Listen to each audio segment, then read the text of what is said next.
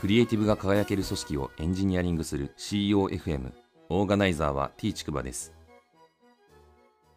COFM 第58回です。本日はですねアイスブレイクと配信テーマガッチャンコにして話しようかなと思ってます。新型コロナウイルスのですね話をちょっとしようかなと思います。この新型コロナウイルスのですね専門家会議がですね昨日ですね会見が行われて全部で質疑応答も含めて2時間ぐらいの会見だったんですけど、それをですね、リアルタイムでオンラインでですね、聞きました。これ収録してるのが3月の20日の金曜日なんですけど、その前日なので昨日ですね、19日の木曜日の夜10時45分から1時前ぐらいまでですね、会見あったんですけど、それを聞いてました。内容自体はですね、NHK のですね、新型コロナウイルスの特設サイトに全文が載ってます。感染拡大地域では自粛検討を専門家会議が提言全文っていうタイトルで載ってますので、そちらをですね、ぜひご覧いただけるといいかなと思います。私自身がまあこの会見を聞いててですね、感じたことをいくつかあの話をしたいなっていうふうに思ってるんですけど、最初に感じたのはですね、専門家会議の方々の大変な使命感っていうところをですね、感じました。特にですね、この会見では、副座長の尾身茂さんっていう方ですね。この方と北海道大の教授のですね、西浦博さんっていう方がですね、主にこの2名がですね、回答とかあの話をしてくれてたんですけど、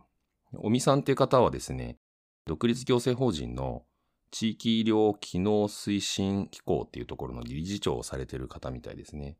で、西浦さんはさっき言った通りで、感染症疫学が専門の北海道大の教授っていうことです。まあ彼らがやっぱりその専門家として提言した内容がですね、社会にものすごく影響を与えるっていうことで、非常にこの使命感を持ちつつ、この専門家会議として提言を発表するにあたって、ものすごいこう、プレッシャーがあるというかですね、重たい責任を感じられながら発言されてるっていうのをですね、しっしと感じる場面がありました。印象残ってる部分があってですね、まず副座長の尾身さんがですね、記者さんの質問がですね、政府の意向を組んでいるのかっていう、まあ、この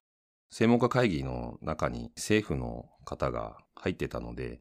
その政府の方の意向をですね、組んだりして提言を発表したのかっていう、ちょっと意地悪な感じの質問があったんですけど、それに対してですね、尾身さんが答えていて、いや、そんなことはないと。ただ、どこを見てるかっていうと、この提言がですね、市民に受け入れられるかどうかっていうことは非常に大事な要素なので、そこについてはよく考え抜きましたっていう話をしてました。これ印象残ってます。権力を見るっていうよりはですね、一人一人の市民を見るっていう発想ってすごく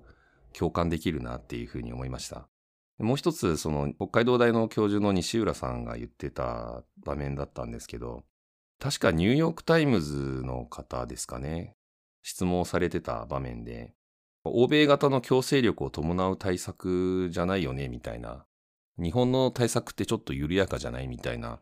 質問があったみたいなんですけど、まあ、それに対してですね、西浦さんが答えてたのがですね、この欧米型の強制力伴う対策って、まあ強烈なんだけど、持続的じゃないよねっていう話をされていて、もうちょっとですね、日本型の緩やかな対策で、オーバーシュート、爆発的な感染っていうのが防げるんじゃないかっていう挑戦なんだみたいなことをですね、おっしゃってて、できるだけその経済的なダメージとかを少なくしつつ、一人一人の市民がですね、自律的に考えて行動するっていうのを積み重ねた結果、このオーバーシュートが回避できるんじゃないかというところの挑戦なんだみたいなことを言われてて、これもですね、日本らしいというかですね、非常に納得感がある話だなって私自身は感じました。もう一つですね、専門家会議のメンバーの会見からですね、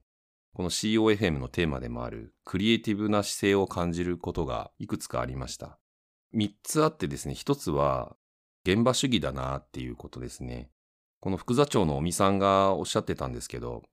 現場のですね、医療機関の方々が今疲弊してるっていう話ですね。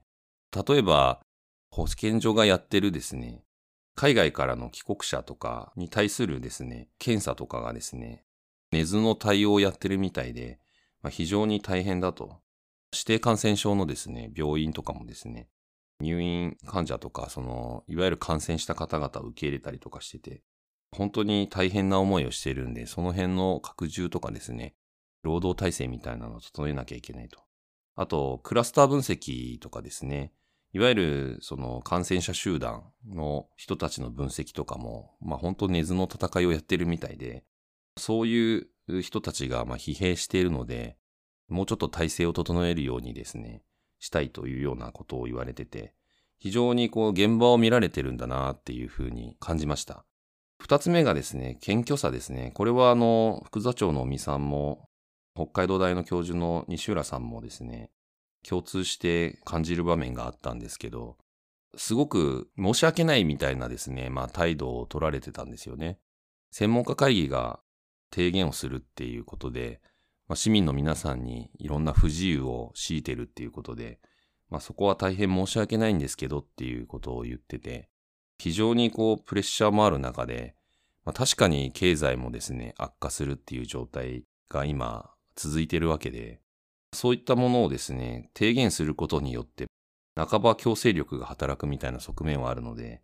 そういったところに対して非常に率直に申し訳ないっていう言葉を言ってて、ここはですね、非常に難しい問題ですけど、この謙虚さがあるっていうことがまあ一つ救いなんじゃないかなっていうふうにも思いました。最後三つ目ですね、感謝っていうことですね。北海道大の西浦さんが言ってたのは、感謝の言葉をいくつか述べられてたんですよね。例えば大阪のライブハウスでクラスター感染が広まったっていう時に、大阪府知事がですね、ライブハウスの名前を挙げてですね、実際そこにこう参加された方々が感染してるっていうのを呼びかけられたことで、クラスターのですね、分析ができたっていうことがありました。まあ、要は名乗り出る人たちがですね、実名を出すことによって増えたということですね。あと北海道の緊急事態宣言なんかもまさに英断だったっていうことで感謝の言葉を言われていました。これもですね、非常にクリエイティブとして大事な姿勢なんじゃないかなっていうふうに思います。私自身がですね、新型コロナウイルス感染症のですね、この COVID-19 っていうふうに言われてますけど、これが教えてくれるものっていうもの、何なんだろうなっていうのをよく考えます。これ私自身なりに考えてみたこと、またこの記者会見を通じて感じたことを3つお話しするんですけど、1つは、一人一人のですね、自律的な判断とか行動っていうのが非常に大事なんだなっていうことを痛感します。市民の行動変容っていう言葉で記者会見ではたびたび用いられてた言葉ですね。一人一人のこの行動とかをですね、制限するっていうよりは、自律的にこう、情報をですね、捉えた上で判断して行動してくださいっていうことをですね、促すっていうことですね。そういう意味で言うと、一人一人に責任があるとも言えるわけで、そういったものをですね、一人一人がやっぱり考えていって、実際に行動していくっていう必要性があるんだなっていうのを改めて感じました。二つ目がですね、一人一人が実際にこう判断して行動するっていう、それが積み重なってですね、大きな流れができていくんだなっていうふうに思いました。これは言葉を変えて言えば、もう民主主義の本質そのものだなっていうふうにも思います。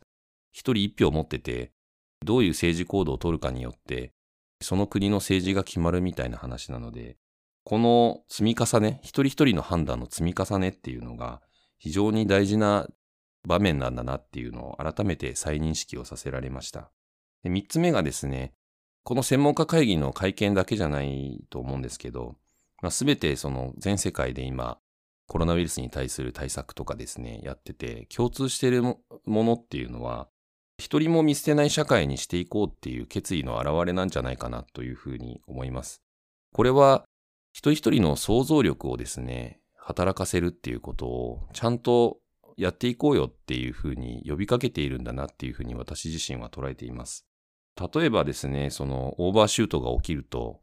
ちゃんと医療制度が整っていれば救えたはずの命が救えなくなるっていうことで、病院にですね、感染者が押し寄せるわけなので、タイムリーに必要な措置を取れる人、選別するのすら難しくなるっていう場面が訪れるんですよね。もうすでにヨーロッパではそういう状況になっちゃってますけど、そういう状況になるとですね、まあ、専門家会議の方の言葉を借りて言えば、まあ、目も追いたくなるような惨状っていうふうに言われてましたので、まあ、そういうですね、状況が起きないために、一人一人がどうやったら日常生活気をつけたら、そういう状況が起きないようにできるのかっていうことをですね、想像力を働かせながら考えてまた行動していくっていうことが大事なんじゃないかなというふうに思いました。自分の安易な考えに基づいてですね、動いた結果、感染者数が爆発的に増えてですね、自分が大切にしてた家族だったりとかが